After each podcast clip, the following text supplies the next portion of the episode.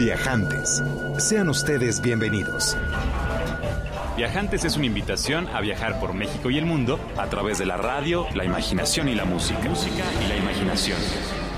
Es una pausa en la semana para disfrutar anécdotas, destinos y viajeros. Es una oportunidad para levantarte del asiento y ponerte en marcha. En compañía de Alonso Vera Cantú, Pata de Perro.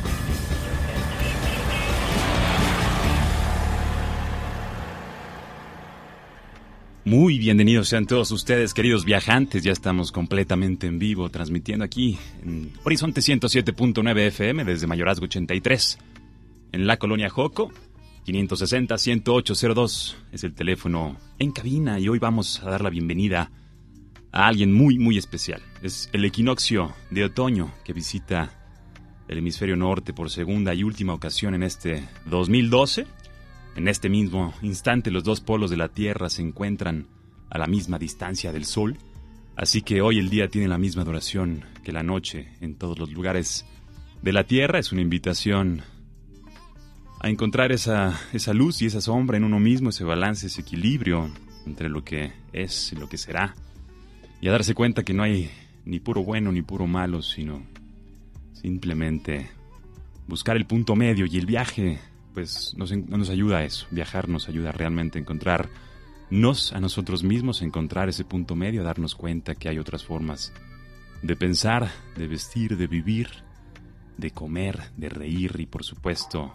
de disfrutar la música y por supuesto las conversaciones que este sábado se darán. Algunos amigos de Holanda me compartían que celebran la ocasión del equinoccio de otoño con un festival dedicado a las cosechas de camino aquí al Instituto Mexicano de la Radio me comentaban que están listas las cosechas de maíz en Morelos y que es un extraordinario momento para salir de casa y visitar este magnífico destino y comer cecina ahí en Ecapixtla, pasear por las montañas de Tepoztlán y de Matlán y por supuesto probar elotes tiernos que están recientemente cosechados.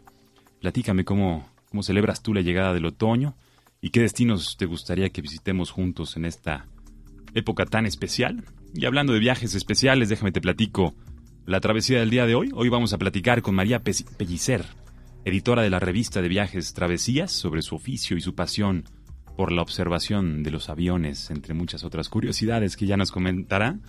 Además va a viajar con nosotros Martín Hernández, locutor y cineasta, diseñador de audio, considerado por muchos como el padre de la radio moderna en México. Y por si fuera poco, vamos a platicar con Alejandro Morales del colectivo A Ciudad sobre la experiencia de viajar a pie en el Día Mundial sin Automóviles, que es también el día de hoy. Eso celebramos, todo eso celebramos este sábado. Vamos a escuchar una primera canción. Les recuerdo que estamos transmitiendo en vivo para Horizonte 107.9 y Radio México Internacional. El Twitter del programa es Viajantes Iner. Teléfono en cabina 560-10802. Mi nombre es Pata de Perro, también me conocen como Alonso Vera y mi oficio es viajar. Así que a viajar viajantes por medio de la radio, la música y la imaginación. ¡Vámonos!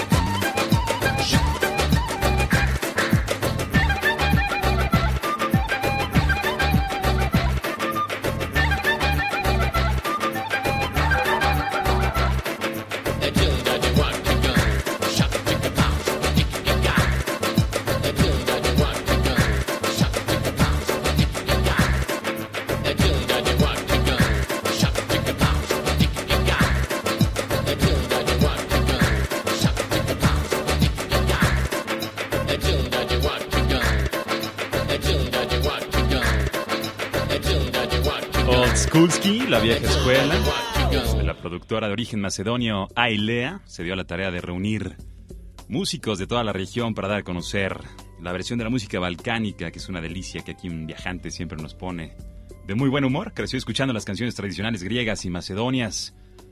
Esa zona donde nace Alejandro Magno, uno de los personajes históricos que más admiro y más disfruto. Y bueno, sus padres eran amantes del rock and roll. Y esto es como de la música New Wave que llega de, los Balcanes hasta sus oídos. Aquí en Viajantes nos gusta viajar a través de la radio, la música y la imaginación. Y todos ustedes son bienvenidos. Estamos transmitiendo en vivo desde Mayorazgo 83 en la colonia Joco 560-10802. Es el teléfono en cabina y prepárense porque entramos de lleno a nuestro tema más rico de esta tarde. Les voy a platicar un poco de la historia de las revistas de viaje. Las primeras publicaciones periódicas fueron realmente boletines gubernamentales. Ya en el siglo XVII se crearon los primeros periódicos y a principios del siglo XVIII, puntualmente en 1731, se publicó The Gentleman's Magazine, la revista de los caballeros, que es por muchos considerada como la primera revista de interés general. Eh, por su parte, la literatura relacionada con los viajes encuentra uno de sus orígenes en la descripción de Grecia escrita por Pausianas. Ya ha evolucionado muchísimo, ya hemos platicado en otros programas acerca de eso. Sin embargo, la escritura recurrente, digamos, sobre los viajes comienza hasta el siglo XIX y fue hasta el siglo XX ya entradito que se profesionaliza el periodismo de viajes que tanto nos gusta y que de hecho es el origen de mi oficio. Eh, a partir de la década de los 50 y 60 el periodismo de viajes cobra pues, mayor importancia y seriedad debido a la conformación del gremio de escritores de viajes de la Gran Bretaña, quienes se dieron cuenta que pues básicamente los viajantes necesitamos inspiración y guía para poder decidir a dónde destinarnos en nuestras próximas travesías. Y bueno, la revista Go fue una de las primeras revistas de viaje organizadas que inicia con un movimiento en donde periodistas y escritores independientes pues colaboran para realizar una invitación mensual a los viajantes. Al día de hoy pues existen miles y miles de productos con el tema de los viajes, cada uno busca inspirar de su, desde su perspectiva a los viajantes y por supuesto que el Internet desde 2008 se ha convertido en una herramienta importante que, bueno, ya platicaremos un poco de los retos que enfrenta el medio impreso, el medio editorial, puntualmente el tema de los viajes y quién mejor que una verdadera profesional y amante de los viajes, extraordinaria editora, que cuando estudió la licenciatura de historia no tenía pensado realmente dedicarse al periodismo de viajes ni a la labor editorial. Dice que disfruta trabajar en equipo y lo mismo aplica para su revista que para su relación con la industria turística. Y como viajera le gusta mucho tener un amigo en el lugar que visita porque de esa forma se asegura de poder vivir una experiencia auténtica. Aprecia las ciudades vivas, donde pasan cosas, donde puede probar cosas nuevas, comer de todo y descubrir cómo vive la gente. Y bueno, sin más preámbulo, mi querida María Pellicer, aquí en la cabina de viajantes, muy bienvenida. Hola, ¿cómo estás? Pues contento de verte. Yo también, gracias por la invitación. Gracias por venir. Saludos a todos los que nos estén escuchando allá afuera. Exacto, y sobre todo los que están haciendo pizzas en sábado de viajantes. Exactamente, gente que tiene suerte. suerte nosotros que podemos platicar de viajes para todos ustedes y sobre todo estar aquí en compañía de María y su bella voz. Platícame, estuve explorando un poco qué es eso del plane spotting o la observación de aviones. Bueno, es, una pasión que tienes, ¿verdad? Es una pasión que tengo. Como contaba, sí, eh, trabajo en una revista de viajes, así que viajo mucho, me dedico a escribir sobre lo que veo y a editar los textos de otros, pero como una pasión que sí, también está muy relacionada con los viajes, siempre me han gustado mucho los aviones. Y me he descubierto que me gusta ponerme a mirar el cielo a ver cuándo pasa uno. Y como nuestro aeropuerto no es tan grande y no hay tantos vuelos tan grandes, entonces todas las tardes, por ahí de las 6 de la tarde, ya sé que empiezan a llegar y entonces viene el primero, el segundo, el tercero, y siempre llegan en el mismo orden, así que a partir de las seis, nada más escucho y salgo corriendo a la terraza de mi oficina, que por suerte tiene muy buena vista, y entonces corro ya, eh, ahí viene KLM. entonces tomo nota y lo publico en mi Twitter, y bueno, hasta ahora no, no he encontrado mucha gente que sea tan fanática. Veo que hay quien me sigue y dice como, ah, qué chistoso, pero todavía no encuentro a alguien que diga como, ay, yo también hago lo mismo. Viajantes, si están escuchando amarilla y son ustedes su media naranja de la observación de aviones, por, favor, repórtense. 560-10802. ¿Te acuerdas de la primera vez que viajaste en avión? Sí, me acuerdo muy bien. Eh, la primera vez que viajé en avión, como que lo registré, eh, fue en un jumbo y me acuerdo que me impresionó mucho el tamaño del avión, y estaba chiquita, entonces como que se me hizo muy largo el vuelo y más que aburrirme como que pasaban muchas cosas, corría atrás, me daban de comer unas galletitas, jugaba con mi hermano, o sea, se me hizo como, si fuera una travesía en tren de estas que duran muchísimo tiempo, ¿no? Es una aventura extraordinaria. Sí, sí es. y yo sigo considerando, para mí sigue siendo muy divertido y lo hago muy seguido. Nunca pensé que fuera a terminar viajando tanto y cada vez que llego a un aeropuerto y veo lo que pasa en el aeropuerto y este lugar que no es de nadie, donde todo el mundo se encuentra en una situación muy excepcional, porque todos están yendo, a lo mejor uno va de vacaciones, pero otro va de trabajo, pero otro va a un encuentro que lleva esperando hace años. Entonces todo el mundo está en una situación muy especial. Y pasan cosas divertidas. Sin mencionar que estás empaquetado en una especie de tubo presurizado con postura de momia inca, con las rodillas hasta las orejas, viendo cómo el otro tose, enfermándote con su tos. Y curiosamente venía yo de vuelta la semana pasada, que estuvimos transmitiendo completamente en vivo desde Miami, allá en el vecino del norte, y veía a una monjita hermosa que me quedé, me quedó la imagen, se veía que era la primera ocasión que volaba, y fue extraordinario ver de nuevo en, en sus ojos ese, esa mezcla de de, terror y de, excitación de estar a bordo de, una máquina tan extraordinaria como lo es un avión. Y, bueno, no tengo más que decir con ese respecto. Fue hermoso ver eso. Ah, y vi un pasajero en el avión del de enfrente y al día siguiente, curiosamente, caminando cerca de, mi oficina, eh, estaba sentado comiendo en un restaurante donde yo iba a, comer. Fue muy curioso esa sincronía, ¿no? De encontrarte con un pasajero de otro planeta. Eh, pero bueno. Sí, son, es raro lo que pasa. De, de los aviones, de los viajes. Platícame más de los viajes, María. ¿Cómo, cómo, ha, cómo ha crecido en ti el bicho, eh, la pasión por el, moverte, el viajar? Siempre me ha gustado mucho viajar, siempre me gustó mucho viajar. Eh, siempre lo he hecho. Eh, creo que mm, hay algo que a lo mejor muchos compartimos, que sentimos que para viajar hay que tener dinero, ¿no? Por ejemplo. O sea, que viajar es tiempo y dinero. Pero yo siempre, pues, por ejemplo, cuando estudiaba, viajaba mucho por México. Y hay tantas cosas que ver y hay tantas cosas tan cerca que me acuerdo que hubo una época que me hice muy fanática de los camiones porque descubrí que era facilísimo ir en camión a cualquier lugar. Realmente no es caro. Eh, en cualquier lugar que llegues encuentras un hotelito que esté limpio, que esté bien. O sea, si quieres irte un fin de semana siempre hay oportunidad, ¿no? por mi trabajo y por lo que me fue pasando en la vida, terminé viajando mucho y muy lejos. Y generalmente viajo en avión. Cada vez lo hago menos en otros medios porque me toca ir lejos y hay que volar. Pero mm, cuando tengo oportunidad también aprovecho para viajar en tren, eh, que es algo que me encanta. Em, entonces, poco a poco, o sea, como que siempre me gustó y, y la vida me la puso muy fácil en eso y terminé dedicándome a hacer eso que siempre me gustó mucho y que nunca consideré que era algo por lo que te podrían pagar en un punto, ¿no? Eh, entonces, bueno, cuando viajo mantengo un poco como ese espíritu de mm, no dar por sentado que, bueno, como estoy trabajando, tengo que ir a comer a este restaurante que es elegantísimo porque tengo una junta de tal cosa, sino que siempre termino un poco me siento igual que cuando tenía 20 años y que me iba a Chiapas con mis amigas y después de eso salgo y digo, bueno, quiero ir a conocer la placita y el no sé qué y caminar y en ese sentido creo que sigo sintiéndome muy como me sentía antes, aunque ahora me toque pues viajar mucho más y viajar de trabajo, que es muy distinto, ¿no? Claro que sí. Inspiración para viajeros, si mal no recuerdo, es como el lema de la revista que editas y que, bueno, yo he tenido el gusto de publicar ahí en algunas ocasiones hace ya algunos años. Platícanos sobre la revista. Bueno, Travesías es una revista muy bonita. Eh, que yo, yo llevo ahí dos años y medio, pero es una revista que tiene ya 11 años.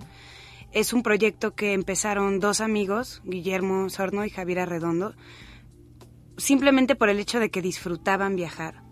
Eh, y que decidieron que era algo, que ese interés que ellos tenían, tenía que haber más gente allá afuera que lo compartiera con ellos. Y Travesías en ese sentido se mantiene como una revista, creo que muy auténtica. Mm, eh, hay, hay espacio para todo tipo de intereses. Hay veces que hacemos temas que son clavadísimos de arquitectura o clavadísimos de música y otras veces que hacemos algo que es de compras, o sea, es decir, siempre ha sido una revista muy, cabe un poquito de todo. Y durante estos 11 años la respuesta de los lectores siempre ha sido muy buena. Y aunque tenemos muchas, hay muchas otras revistas de viajes, creo que hay algo que siempre nos sigue manteniendo como distintos. Y supongo que los lectores lo notan y por eso hay gente que sigue leyendo travesías desde hace 11 años y de vez en cuando me encuentro con alguien que me dice, tengo desde hace 7 años todos los números de travesías. Hay, hay un buen club de fans y creo que es porque la gente disfruta, ya sea porque viaja mucho o porque tiene mucha ilusión de viajar, que al final casi siempre es medio lo mismo. ¿no? Claro. Aquí decimos que se puede viajar a través de la música y de la imaginación y por supuesto a través de las letras y de las imágenes, ¿no? Totalmente, totalmente. Y el oficio del editor, platica a los viajantes que nos escuchan, ¿qué es lo que hace un editor? ¿Cuál es su papel, su función detrás de la conformación de una publicación mensual? Bueno, de alguna manera es un poco ser como el productor de, de como si fuera un programa de radio. Entonces, eh, hay que tener muy claro qué es lo que queremos ver tu producto final desde antes, qué temática va a tener ese número, si no va a tener temática, qué temas podrían ser interesantes, me contaron qué tal destino, hay mucha gente que quiere ir, no hemos contado una historia, buscar quien la pueda contar. Y luego una parte ya más eh, formal de editar los textos, ¿no? De encontrarles un estilo, de guiar a tus autores a que cuenten la historia de una manera que se lea rico, que sea agradable para quien un día se tope con la revista y, y le empiece a ojear. Eh, supongo que también pasa como muchas cosas. Bueno, en México eh, yo creo que un editor hace muchísimas cosas. Eh, posiblemente en Estados Unidos hagan muchas menos. Pero un poco como que siento que mi labor es la de orquestar todo, ¿no? con mi equipo, que hay gente que simplemente escribe, hay gente que como yo también edita algunos textos, hay gente que solamente busca fotografías, hay gente que diseña. somos un equipo grande y más o menos mi trabajo es pues guiarlos a todos para encaminarnos hacia lo mismo, ¿no? Es un trabajo muy bonito. Los viajantes que nos escuchan, muchos tal vez quieran iniciarse en las artes, en las artes de la edición o colaborar con revistas de viajes. ¿Cuál sería tu sugerencia para con los primeros pasos de un viajante interesado en el mundo editorial? Desde el punto de vista de colaborador y hasta el punto de vista de editor? Híjole, es difícil porque veo mucha gente que está muy interesada, eh, pero yo tampoco sé exactamente cuál es el camino más fácil. Sí creo que si uno es relativamente joven y es de tus primeras chambas y por ahí quieres empezar, sí lo más fácil es aceptar un trabajo de becario, de ayudante, de y estar muy abierto a aprender mucho, a trabajar mucho y a nunca decir que no. Y eso solito te puede ir llevando, ¿no? Es ponerte en la disposición y de veras echarle ganas, eso funciona muchísimo. Cuando tienes una persona que empieza, que de veras escucha, que le... Eso es, funciona muy fácil. Pero también hay mucha gente que ya tiene carreras y que quiere meterse, ¿no? En él. Y creo que tal vez algo muy sencillo, es mucha gente como que pregunta cómo podría ser. Tal vez solamente presentar un buen texto sería la mejor manera, ¿no? Y bueno, pues aprender a escribir bien es difícil mm. y tal vez la única manera es leer mucho para, para uno poder juzgarse y decir, no, esto quedó, ¿no? ¿Cómo voy a mandar esto, no? O saber, esto está bien, ¿no? Cuando lees un texto tuyo y de veras dices, sí, está muy presentable, se puede y creo que la única manera de aprender eso es leyendo muchísimo. Así que... yo tengo ahorita, curiosamente, escuchándote, me, recordé mi propio... Eh, mi propia incursión al mundo editorial. Y recuerdo con mucho cariño a todos mis editores porque siempre han sido guías que me han permitido la construcción de un estilo personal, o por lo menos el, descubrir, ser congruente conmigo mismo y, darme cuenta de la forma en la que personalmente puedo contar las historias que tengo el privilegio de, experimentar en, carne propia.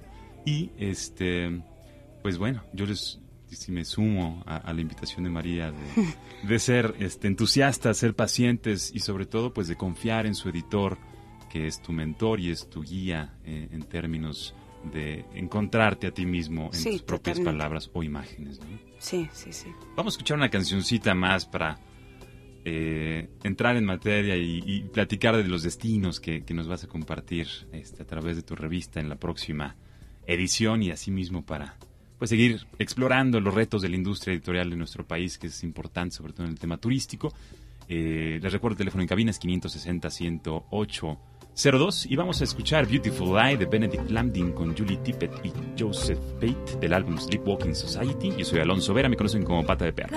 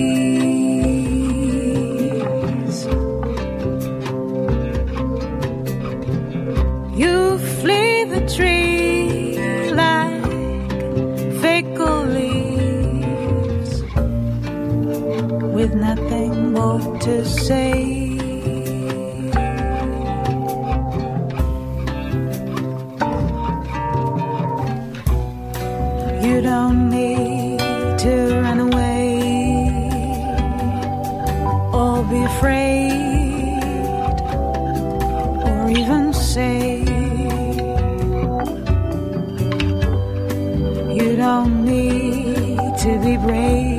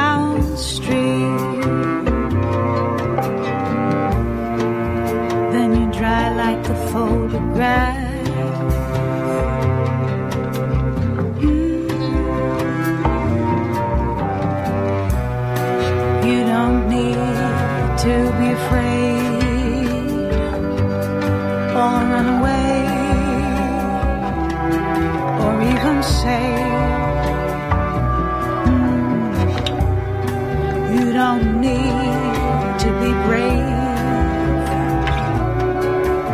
to stay.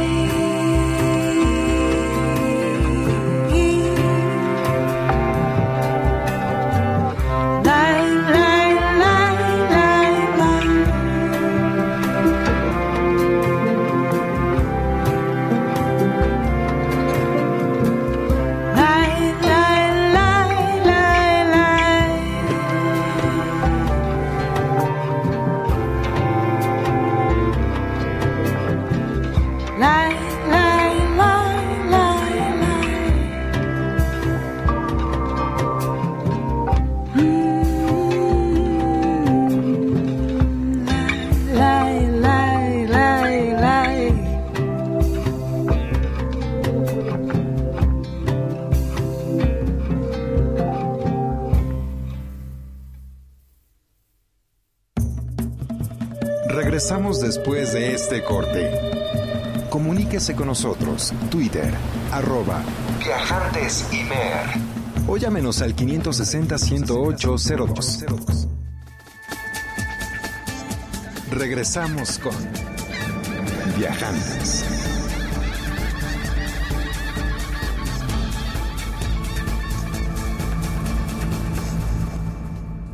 Trópico, ¿para qué me diste las manos llenas de color? Todo lo que yo toqué se llenará de sol. En las tardes sutiles de otras tierras, pasaré con mis ruidos de vidrio tornasol. Déjame un solo instante dejar de ser grito y color. Déjame un solo instante cambiar de clima el corazón. Beber la penumbra de una cosa desierta. Inclinarme en silencio sobre un remoto balcón. Ahondarme en el manto de pliegues finos. dispersarme en la orilla de una suave devoción. Acariciar dulcemente las cabelleras lacias. Y escribir con un lápiz muy fino mi meditación o dejar de ser un solo instante el ayudante de campo del sol. Trópico, ¿para qué me diste las manos llenas de color? Esto es Deseos de Carlos Pellicer, mexicano ilustre, nacido en Villahermosa, Tabasco, en 1897. Les recuerdo que estamos transmitiendo completamente en vivo. Esto es Viajantes. Mi nombre es Pata de Perro. Me conocen como Alonso Vera. El teléfono en cabina es 560-10802. El Twitter del programa es Viajantes Cimer, el Twitter personal es Alonso Vera. Muchas gracias a quienes han puesto en contacto por esos medios, sobre todo a María del Pilar Montes Bayán y a toda su familia que nos escucha mientras comen. Gracias por acompañarnos a viajar a través de la radio, la música y la imaginación. Y estamos nada más y nada menos que con mi querida María Pellicer, editora de la revista Travesías, con quien hemos estado platicando acerca de su oficio y su pasión por los viajes. Y bueno, estamos de vuelta, mi querida María. Platícame ¿Cómo te sientes después de este proceso que vive la industria editorial puntualmente turística en nuestro país? ¿Cuál es tu impresión para con sus retos actuales? Pues siento que en general en toda la industria editorial hay una preocupación desde hace un buen tiempo por los medios digitales, si Internet nos va a comer, si la gente va a dejar de comprar libros, si las revistas y los periódicos son obsoletos. Creo que es algo que llevo escuchando desde que estoy trabajando en la industria, que debe ser hace unos 10 años más o menos. Y durante ese tiempo todos han estado preocupados y no ha pasado nada tampoco. Mm, creo que el cambio va a ser mucho más lento de lo que pensamos sí conozco mucha gente que le gusta llevar su iPad a todas partes y tiene revistas y tiene un Kindle y pero al final también conozco muchísima gente que sigue comprando revistas en los aeropuertos y cada esta vez hace poco estaba en Estados Unidos y vi que vendían la Vogue que es el September issue que pesa como 5 kilos y ves que todo el mundo que se va a subir al avión compra una revista de 5 kilos cinco kilos de papel es mucho y no les importaba para nada, ¿no? Entonces, creo que hay que prepararnos y creo que sobre todo hay que diversificarse. Y sí es importante, es decir, Internet es una herramienta que es increíble como ya no podemos vivir sin, sin Internet. Y uno está donde sea que esté y, ay, espera, me voy a checarlo y me meto a Wikipedia y reviso y y sí es importante que como revista estemos ahí también, pero creo que al final la gente le sigue gustando mucho leer en papel. Y creo que el cambio va a ser mucho más lento en ese sentido. Pero hay que prepararnos.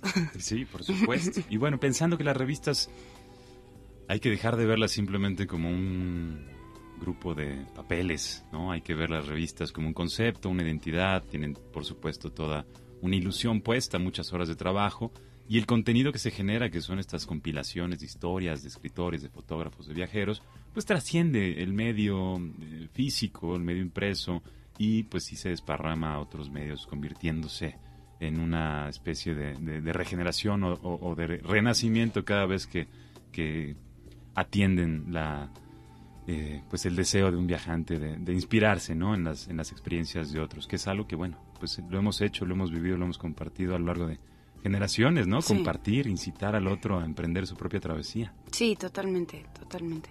¿Te imaginas cómo habrá sido en los inicios de la, de la especie humana, no? Oye, allá hay una cueva increíble con agua padrísimo. sí. Más comida, más mamuts, más blanditos, menos rudos. ¿No? Y ahora aquí estamos. totalmente. Sí, así es. ¿Qué viene en la siguiente edición de la revista? Platícanos, llévanos a, Pues a visitar el- un par de lugares. El número de octubre creo que es uno de mis súper favoritos. Lo acabamos de mandar a la imprenta. Es eh, nuestro especial gourmet o de gastronomía. Así que toda la temática de la revista está basada en comer. Yo disfruto muchísimo comer, así que me encanta hacer ese número. tenemos una historia, tenemos, bueno, muy buenas historias. Eh, tenemos una historia sobre Boloña, que yo había escuchado que Boloña es un lugar buenísimo para los que disfrutan de comer bien, pero igual me impresionó mucho el, el- el cuento de- del escritor de cómo se fabrica la pasta, cómo son de, bueno, eh, verdaderos mañosos de todo tiene que ser perfecto, la, siempre todo hecho a mano. Eh, se ve que es un lugar donde se come delicioso. Tenemos también una historia muy padre eh, de una autora que fue a comer a Noma, que es el restaurante número uno del mundo, según la lista de San Pellegrino. Está en Copenhague. En Dinamarca. Y su chef, que se llama René Redzepi, inventó una manera totalmente distinta de, la, de acercarse a la gastronomía. Y se ve que es una experiencia increíble. Así que son como seis o siete páginas que nada más cuentan una cena. Y de veras que se antoja muchísimo ir. Qué increíble. Entonces tenemos esa historia también, tenemos otra historia que también está súper interesante, que es por qué solo consumimos un tipo de pescado. O sea, en México todos queremos guachinango, todo el mundo quiere salmón, todo el mundo quiere atún. Y muchos chefs alrededor del mundo están haciendo un movimiento grande para que la gente aprenda a comer otros pescados, porque si no nos vamos a acabar los que hay. Entonces es una historia que es de viajes, pero es medio ecológica también. Buenísimo. Está padre. Mira, nos habla Metze Jiménez, que nos pregunta si puedes profundizar más en el tema de la formación educativa que tuviste y el cambio, le interesa mucho el cambio que diste y cómo sucedió. ¿Qué hacías antes de dedicarte a los viajes? Pues eh, yo antes de eh, dedicarme a los viajes, más bien yo entré primero a las revistas. Estudié historia. Cuando acabé de estudiar historia eh, y estaba buscando pues a qué dedicarme, me salió la oportunidad de ser ayudante en una, yo estudié historia en la UNAM, de ayudar en una revista, que es la revista de la Universidad de México. Eh, y me salió esa chamba como pues para ayudar en lo que hubiera. Y pues como no tenía nada más y según esto iba a ponerme a hacer mi tesis, que nunca terminé de hacer, pues me dediqué al 100% a eso. Y pues era una chamba de haz lo que te toque. Ve a la biblioteca a buscar tal libro, saca unas copias, transcribe este texto, lo que fuera. Era una revista muy pequeña, sigue siendo una revista muy pequeña. Y había que hacer todo, ir a la imprenta, porque había que pues repartirnos. Y me fue muy bien, estuve ahí como dos años y casualmente algún día platicando con alguien comenté que trabajaba ahí y esa persona me habló dos meses después y me dijo voy a traer una revista a México, ¿te quieres venir para acá? Y resultó ser Gato Pardo. Entré a Gato Pardo igual como la ayudante de la redacción, estuve dos años haciendo eso.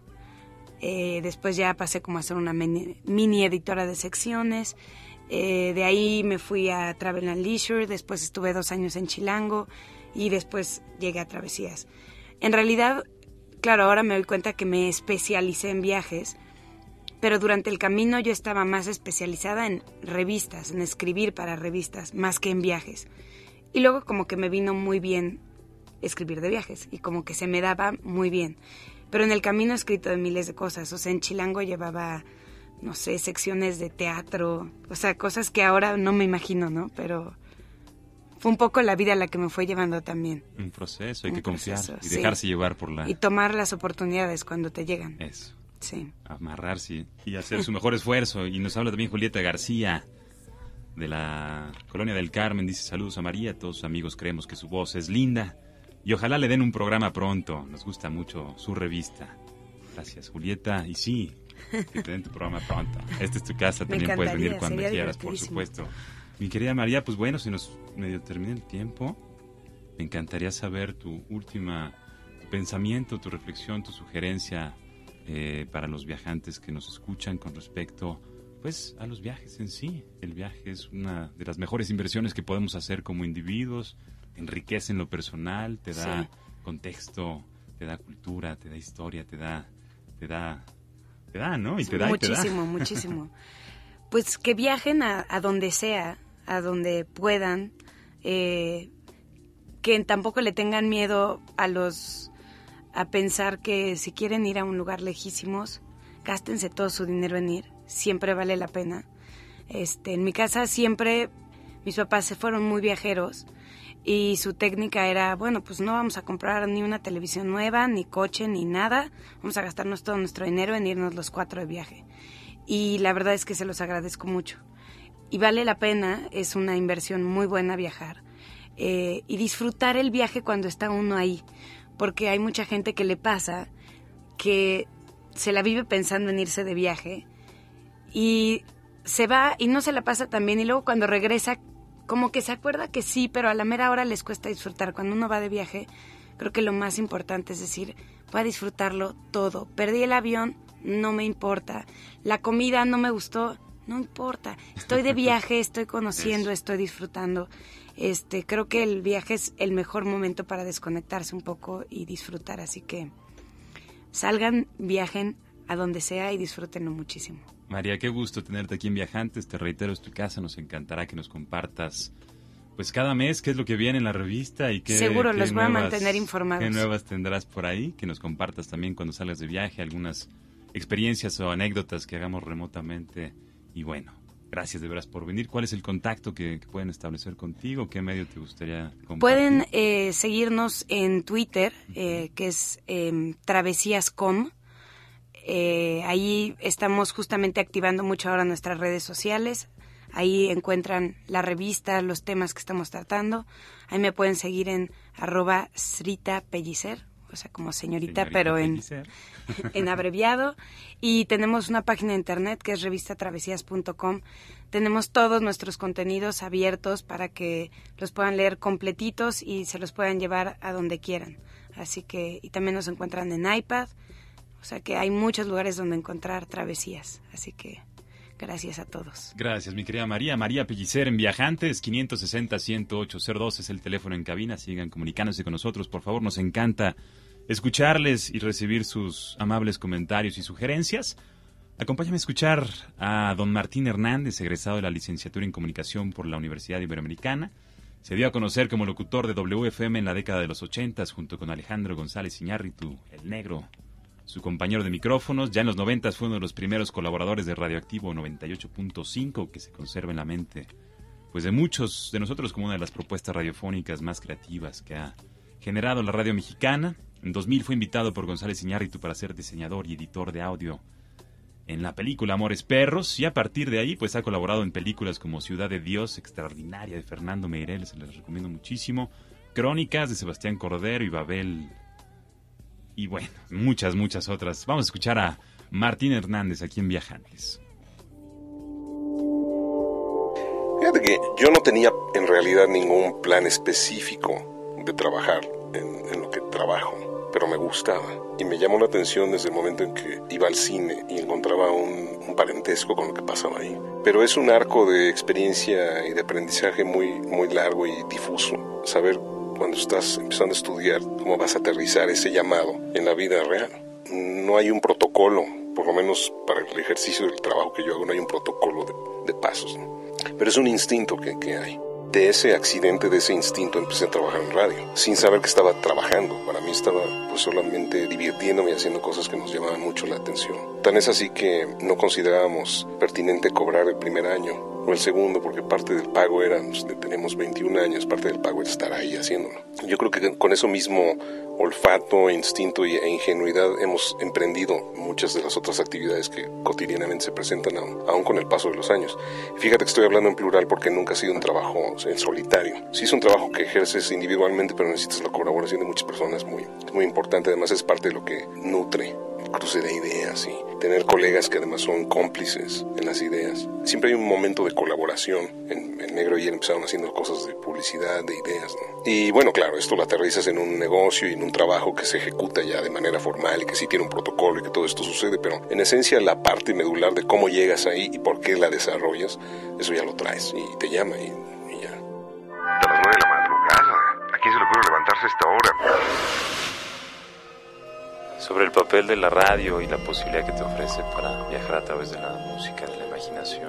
Yo creo que eso es lo que más me, me atrajo del, del ejercicio del radio, porque con muy pocos elementos podíamos disparar la imaginación de la audiencia solo por la posibilidad que la radio tiene. Ese es un valor inherente a la radio. Y uno de esos pocos elementos, claro, es la, música, pero muchas otras cosas la manera en que dices lo que escribes, cómo lo lees, cómo lo ejecutas, cómo se oye al final. Y es una combinación, además de, de la complicidad de la audiencia. Tienes retribución instantánea.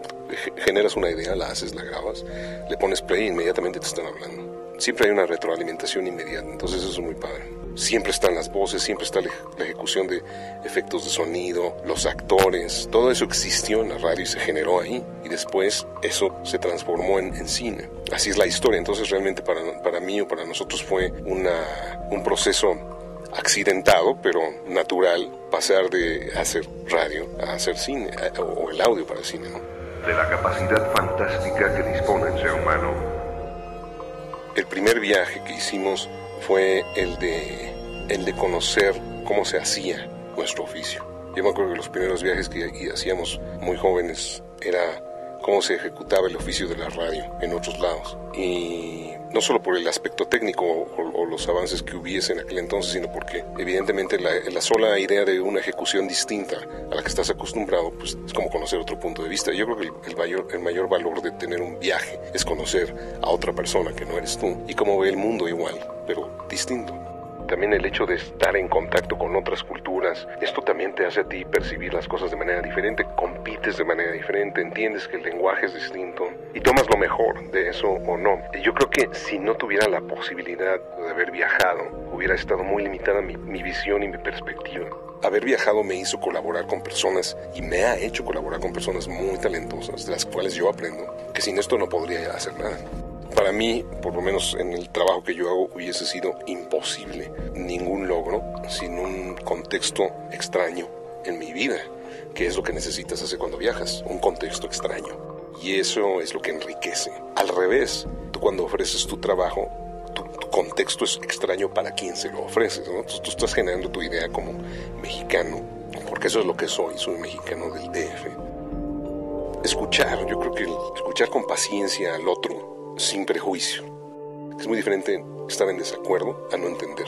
Yo creo que la, condición primordial de cualquier viajante es entender primero. Y eso es muy bonito de, de viajar porque todos entendemos el mismo mundo y el mismo planeta, pero de maneras tan distintas, tan diversas. Y no hablo nada más de viajar a lugares exóticos o diametralmente opuestos a la cultura de cada quien, sino en tu mismo entorno. Vaya, México es el mejor lugar para viajar de un universo a otro en cuatro cuadras.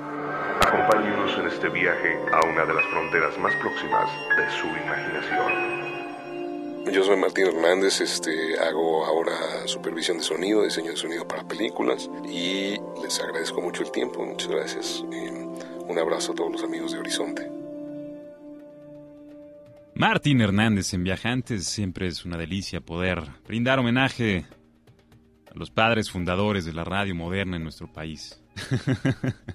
y bueno, rápidamente quisiera compartirles una breve historia del colectivo A Ciudad, conformado por ciudadanos que quieren recuperar las banquetas para los peatones y buscan hacer de la Ciudad de México una urbe más verde y amigable para todos. Estamos transmitiendo en vivo para todos ustedes 560-10802 es el teléfono en cabina. Yo soy Alonso Vera, pata de perro. Vamos a escuchar esta conversación que se dio ayer con Alejandro Morales, hoy celebrando el Día Mundial sin Automóviles. Vámonos a caminar. Bueno, el colectivo nace aproximadamente en marzo del 2011. Nacemos con una intervención que se llamó la Wiki Banqueta y lo que hicimos fue pintar simbólicamente una banqueta en el Puente de los Poetas, que es lo que conecta Santa Fe con la zona poniente de la ciudad, porque había bastantes personas que durante el día caminaban por esa zona en riesgo de perder su vida de algún accidente. Entonces, esa es nuestra primera intervención. O sea, es, o sea, el espíritu detrás de Camina Ciudad es siempre hacer cosas propositivas, demostrar que los ciudadanos, si se ponen las pilas y con poco recursos pueden generar o mejorar el entorno con, con pasos peatonales, con ciclovías ciudadanas, con banquetas, aunque sean simbólicas. Y de hecho, en el caso de la Wikibanqueta, hubo algo que a mí me gustó mucho, que bueno, cinco días después, lo que no me gustó es que la borraron, pero hubo una reacción tuitera masiva y conseguimos un, una audiencia con el secretario de Obras, Aboitis. Entonces al final se terminó formalizando y se balizó. Aunque no se podía hacer de concreto porque la infraestructura del puente no, no daba, se balizó como si fuera un pequeño carril de metrobús o una ciclovía. La invitación es no le teman a caminar. Caminar es una forma de vivir. Yo creo que el ritmo que te, el ritmo del paso peatonal te da para disfrutar los olores, los sonidos, los detalles de la arquitectura o del arte urbano. Yo creo que esa es la invitación. Disfruten su ciudad al final. Tenemos una ciudad muy diversa, que al igual es caótica, está llena de autos, pero tiene pequeños oasis. Y que al final este es un oasis. Vamos parqueando con la idea de, de, demostrar que se pueden hacer más oasis que se conecten entre sí y tener una ciudad mucho más amigable para el peatón y para las personas. Uno de los principales problemas que veo es la calidad de las banquetas que no son accesibles. Igual algunas sí son amplias a comparación de otras partes de la ciudad, pero la mayoría no son accesibles para personas que traen carriolas o que traen o que vienen en silla de ruedas. Yo creo que eso es fundamental, pensar las banquetas para que se puedan usar por todos los tipos de personas es algo indispensable.